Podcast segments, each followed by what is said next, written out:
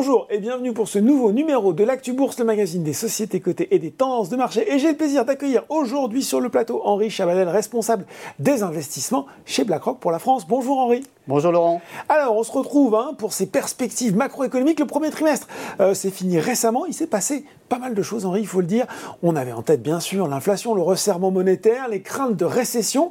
On n'avait pas forcément vu venir les craquements dans le système bancaire aux États-Unis. D'abord avec la banque régionale SVB, au cœur de l'Europe ensuite. Avec Crédit Suisse, qu'est-ce qu'il faut en penser Ajustement inévitable sur ce resserrement monétaire, dans la douleur un petit peu, voilà, nouveau paradigme sur les taux d'intérêt, ou premier signe peut-être d'une déstabilisation potentiellement plus grave de l'économie? Alors déjà, je crois que ce qu'on peut dire, c'est que ce qu'on a vécu aux États-Unis et en Europe, avec SVB, mais pas seulement. Hein. Il y a d'autres banques régionales aux mm. États-Unis qui ont, qui, ont, fait défaut, qui ont souffert ou qui ont fait défaut, hein, ou qui ont été sur le point de faire défaut. On a eu Crédit Suisse en Europe et heureusement ça restait limité à ce mm. seul émetteur. C'est qu'on on a eu peur de revivre un événement de type 2008, mais selon nous, selon BlackRock, on n'est pas dans les mêmes configurations. D'accord. Donc déjà, un, la grosse différence, c'est qu'en 2008, on était sur quelque chose de systémique. C'était l'ensemble du système bancaire qui basculait en crise. Et d'une certaine manière, on avait une théorie des dominos, c'est-à-dire qu'il y a un acteur qui tombait et qui faisait tomber les autres. Là, ce qui s'est passé, et on peut quand même euh, le reconnaître, on a des régulateurs et des banquiers centraux qui ont réagi très vite et très fort pour essayer d'éviter cet effet de Chaque crise, ils agissent plus vite d'ailleurs. Hein. Tout à fait. Bah, il y a une forme de courbe d'apprentissage d'une crise à l'autre. Et de ce point de vue-là, même si tout n'a pas été parfait, mm. Euh, l'essentiel a été préservé. C'est-à-dire qu'il y a eu effectivement défaut d'agents euh, du système bancaire, plus ou moins significatifs, mm. mais il n'y a pas eu de contamination, il n'y a pas eu de contagion au reste du système financier. Et donc il n'y a pas eu cet effet qu'on avait vécu en 2008 quand tout s'arrête et on a l'impression que c'est un peu le, renard qui, continue à courir alors qu'il a franchi la limite de la falaise avant de tomber. Là, on n'a pas vécu ça, et c'est très bien. Pour autant, euh, il ne faut pas ignorer euh, le côté un peu thermomètre mhm. de ce qui s'est passé, puisqu'évidemment, quand on a des banques qui font défaut, c'est quand même révélateur d'une fragilité du système. Et cette fragilité, on savait qu'elle était là, et on savait surtout qu'elle allait se révéler d'une manière ou d'une autre impossible de dire que ça allait être SVP aux États-Unis ou Crédit Suisse mm. en Europe, même s'il y avait certains analystes qui se méfiaient quand même euh, de, certains émetteurs en particulier par rapport à d'autres. Ce qui est sûr, c'est que quand on a pendant, on va dire, 18 mois, mm. des hausses de taux comme on n'en a jamais vu de, la, part des banquiers centraux depuis les années 70-80, que ça va aussi vite, aussi loin, on sait que des agents économiques vont souffrir. Mm. D'accord?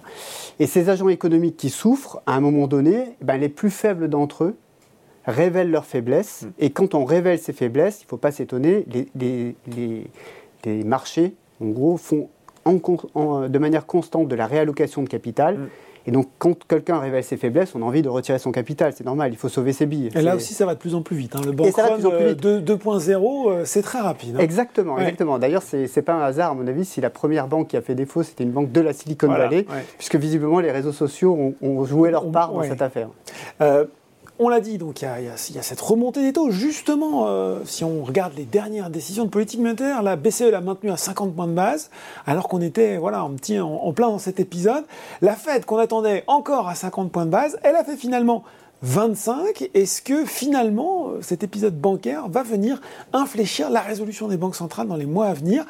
Aux États-Unis, et on disait il n'y avait rien de systémique, mais quand même euh, ça a mis en, lumière la fragilité d'un rouage central du financement de l'économie, les banques régionales finalement. Tout à fait. Alors les banques régionales, pour expliquer euh, aux personnes qui nous suivent ce que ça représente aux mm. États-Unis, euh, on désigne par là les banques de taille petite à moyenne. Donc on ne parle pas des JP Morgan, on ne parle pas des Goldman Sachs, etc.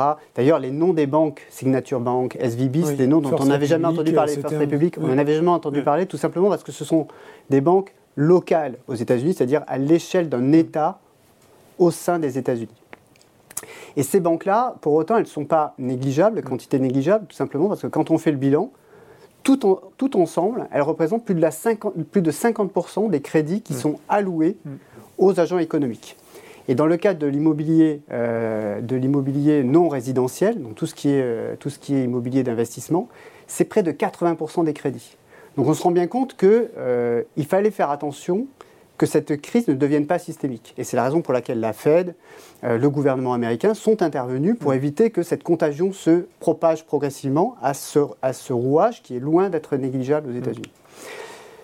Alors, comment les marchés ont réagi? Au début, on va dire qu'ils ont réagi de manière assez traditionnelle par rapport à ce qu'ils ont l'habitude de faire par le passé. C'est-à-dire, ils voient la cavalerie arriver, le banquier central. Mm-hmm. Ils voient d'ailleurs des liquidités qui sont mises à disposition de ces banques régionales. Et ils se disent, bah, finalement, ça va bien se passer puisque les liquidités arrivent.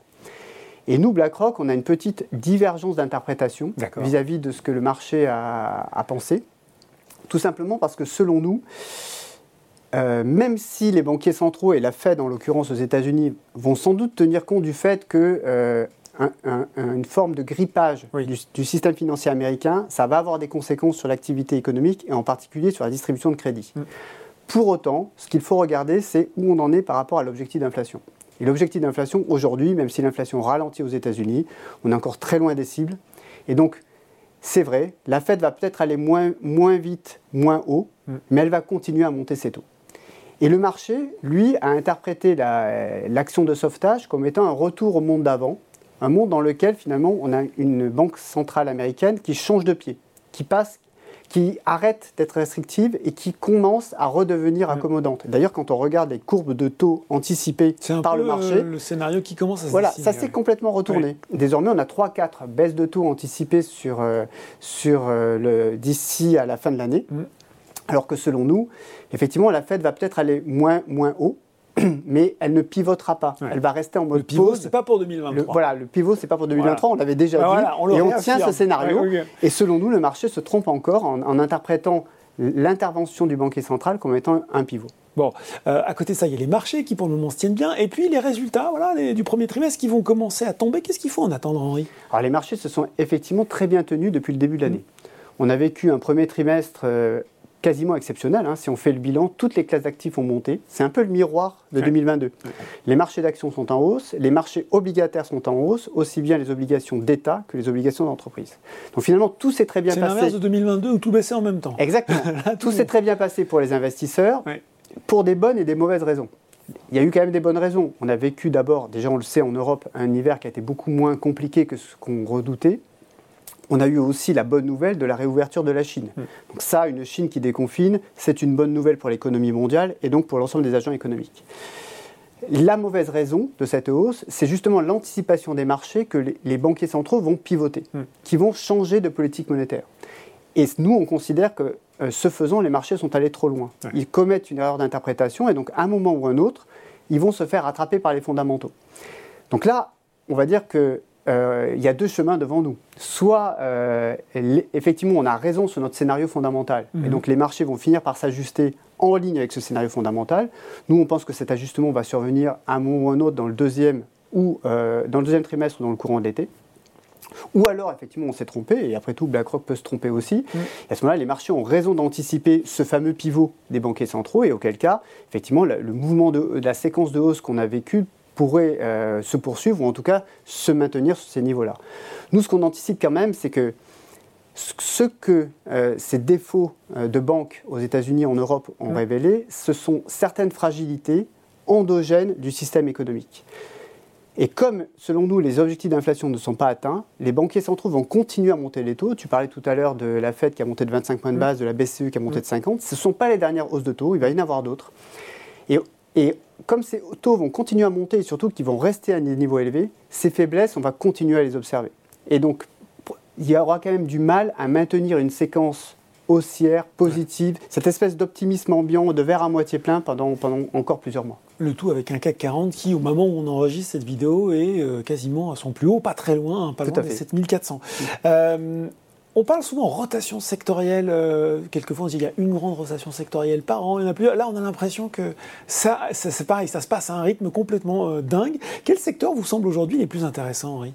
Alors, les rotations sectorielles, on les observe essentiellement quand le marché réajuste son scénario central. Donc le marché aujourd'hui quand on regarde le premier trimestre, il a réajusté son scénario central entre deux et trois fois. Mm. Nous, on ne l'a pas changé. Mm. Donc, on n'a pas fait de rotation sectorielle dans nos préférences. Puisque les convictions restent les, mêmes. Les convictions sont restées les mêmes. Donc, si on reprend, on, reprend les bandes de nos précédentes interviews, on avait des préférences qui étaient exprimées pour des secteurs qui sont des secteurs résilients, mm. dans un monde où il y a moins de croissance et plus d'inflation. Donc ça veut dire quoi? Ça veut dire qu'il faut aller chercher la croissance endogène, des secteurs qui bénéficient de tendances structurelles, qui sont liées à des tendances lourdes comme le vieillissement démographique, on peut penser au secteur de la santé, qui, qui, peuvent être liées au fait que nos économies sont de plus en plus dématérialisées, on peut penser au secteur de la tech, mm. qui sont liées au fait que on a pris conscience des enjeux de transition climatique et de souveraineté énergétique, et on peut pas penser notamment au secteur des énergies propres mm. ou au, secteur des matières premières qui, va, qui vont produire les éléments dont on a besoin pour décarboner nos économies. Donc de ce point de vue-là, notre discours n'a pas changé. On a un ensemble de secteurs qu'on considère comme étant en mesure de bénéficier d'un avantage de croissance structurel de fait de ces tendances lourdes est plutôt bien armé pour résister à un environnement où il y a structurellement plus d'inflation. Hmm. Comme l'inflation est aujourd'hui essentiellement de nature euh, énergétique et matière première, bah, finalement il vaut mieux se situer du côté des producteurs que du côté des consommateurs. Et à côté de ça, on peut se dire que le deuxième enjeu, c'est qu'il faut faire attention aujourd'hui à la robustesse des portefeuilles. Parce que justement, il y, a, des rotations tout le temps, en fait. Hein. Il faut faire attention. le marché change souvent de scénario. Et surtout, on a des nouvelles qui arrivent et qui sont susceptibles, à un moment donné, de remettre en cause le scénario central. La nouvelle qu'on a eue au cours du premier trimestre euh, sur le fait que, ben, euh, du jour au lendemain, l'OPEP plus aller fermer le robinet, réduire un peu production. Plus, ça, c'était une vraie mauvaise surprise. Exactement, elle a encore un peu plus fermé le robinet sur la, euh, sur la production de pétrole. Mm. C'est quelque chose qui est susceptible d'amener les marchés à revoir encore une fois leur scénario.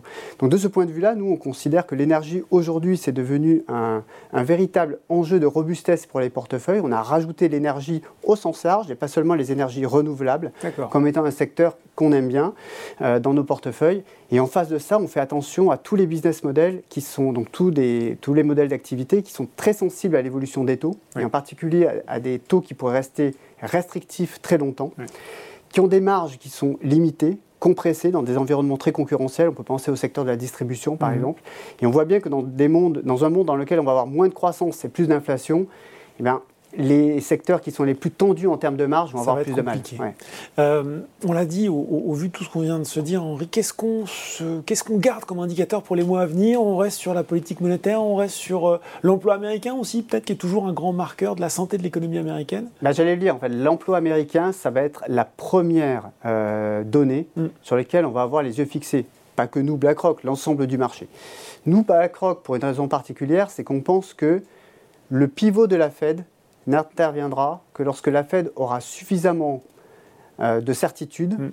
euh, du fait du ralentissement du marché de l'emploi américain sur le fait que la dynamique des salaires se calme mm. et donc qu'on va pouvoir échapper à cette boucle d'inflation prix-salaire. les fameux effets de second tour voilà, qu'on observe quand même en grande partie aujourd'hui. Et aujourd'hui, le marché de l'emploi, même s'il donne des signes de détente. Petit ralentissement sur l'augmentation des salaires. Voilà. Ouais. Premier signe, on va dire. Ça commence à ralentir. On reste quand même sur des niveaux de, marché de l'emploi qui sont euh, au mieux en ligne avec les moyennes euh, de long mm. terme, alors qu'on a besoin d'un ralentissement plus marqué. Donc vraiment, ça, c'est la première, euh, première zone d'attention. Et la deuxième, évidemment, ça va être le discours des banquiers centraux, même si celui-ci est, très fluctuant. Aujourd'hui, on a des banquiers centraux qui sont essentiellement data dependent, c'est-à-dire mm. qu'ils adaptent leur discours aux données qui sont publiées, qui sont affichées en termes d'inflation, en termes d'emploi. Mais pour autant, on sent bien qu'aujourd'hui, il y a un changement de doctrine qui est en cours de la part des banquiers centraux. Et que pour pouvoir justifier le pivot de politique monétaire, mm-hmm. il va falloir à un moment donné, peut-être, lâcher un peu de, mou sur l'objectif des 2%. D'accord. Et donc il va falloir être très attentif au, au, moment où les banquiers centraux vont commencer à faire évoluer leur discours sur ce fameux objectif en disant de 2%. que ça peut rester un peu supérieur euh, voilà, au 2% bah, d'objectif cible. Voilà, peut-être en reconnaissant le fait que l'inflation qu'on subit tous aujourd'hui, mm. c'est pas une inflation traditionnelle liée à un problème d'excès de, demande, mm. c'est, comme on le dit d'ailleurs depuis plus d'un plus an, c'est un problème d'inflation lié à un problème d'offre. Et malheureusement, les banquiers centraux sont beaucoup moins bien armés pour lutter contre un problème d'inflation par la demande qu'à un problème d'inflation lié à un problème d'offre. Mm. Et donc, à un moment donné, ça veut dire quoi? Ça veut dire qu'il faut accepter de vivre avec un petit peu plus d'inflation. Mm. Aujourd'hui, on a des banquiers centraux qui affichent toujours un objectif à 2% d'inflation. C'est trop tôt pour dire on laisse tomber cet objectif, mais à un moment ou à un autre, ils vont devoir, ils vont sans doute faire évoluer leur discours. Nous, on aura les yeux fixés en particulier sur le séminaire de rentrée des banquiers centraux à Jackson, Hole. Voilà, à la fin de l'été, euh, comme c'est traditionnellement le cas dans le Wyoming, ils se réunissent, ils discutent et surtout à cette occasion-là, on a en général des banquiers centraux et en particulier le banquier central américain qui commence à, partager, certaines nouvelles idées qu'on pourrait retrouver demain dans, la doctrine de politique monétaire américaine. Bon, et puis voilà, avant séminaire de Jackson Hole, nous on se retrouvera en juillet pour faire le point euh, sur ce second trimestre qui pour le moment, ben voilà, euh, en tout cas sur les marchés financiers, se déroule bien. Mais euh, quand je vous écoute Henri, il faut rester prudent quand même. Il faut rester prudent, on est d'ailleurs toujours positionné de manière assez prudente. Nous, notre feuille de route, c'était on est relativement prudent, on reste prudent pendant tout le premier semestre. Mm parce que les fissures vont apparaître. Le marché n'est pas préparé à ces fissures, il est d'une certaine manière encore un peu trop optimiste. Et c'est quand ces fissures vont vraiment apparaître de manière tangible que le banquier central, finalement, le banquier central va gagner en assurance sur le fait que le ralentissement est là. Et ce ralentissement, il est lui-même porteur de désinflation, donc ça va permettre de, le détendre au niveau de la conduite de sa politique monétaire. Et eh bien voilà, on se retrouvera en juillet pour en parler. Merci pour ces explications, toujours très claires. Henri Chavanel, merci Henri. Merci Laurent. L'actu bourse, c'est fini pour aujourd'hui, mais on se retrouve très bientôt pour un nouveau numéro.